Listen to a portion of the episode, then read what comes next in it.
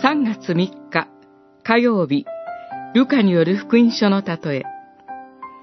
御言葉に聞く大切さ。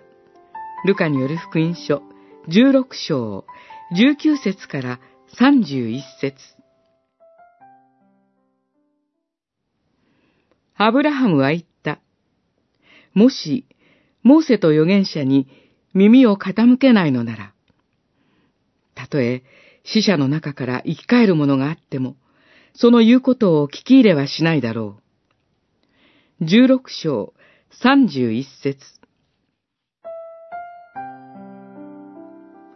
キリスト教では復活を信じています。しかし、それを未信者の方に信じてもらうのは容易ではありません。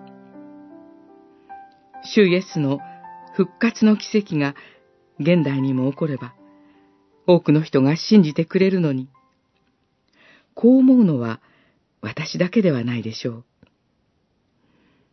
この金持ちも気持ちは同じでした。死者が現れるという奇跡が起これば、兄弟たちは悔い改めるはずだと主張しています。しかし、死者が生き返るという奇跡を見ても、それは人が悔い改めに至るのに十分ではないのです。事実、主イエスの復活を目の当たりにしても、悔い改めるどころか、それを隠蔽しようとする人々がおりました。大切なことは、モーセと預言者に耳を傾けることです。これらは、旧約聖書の御言葉を指します。金持ちの兄弟たちは、旧約聖書の御言葉に触れる機会はあったのです。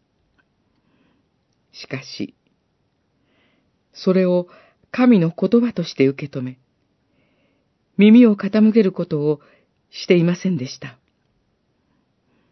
聖書に記されている言葉を神の言葉として受け止めて、それに真摯に耳を傾けること。これこそ、どんな奇跡を目の当たりにするよりも、人を悔い改めに導くのです。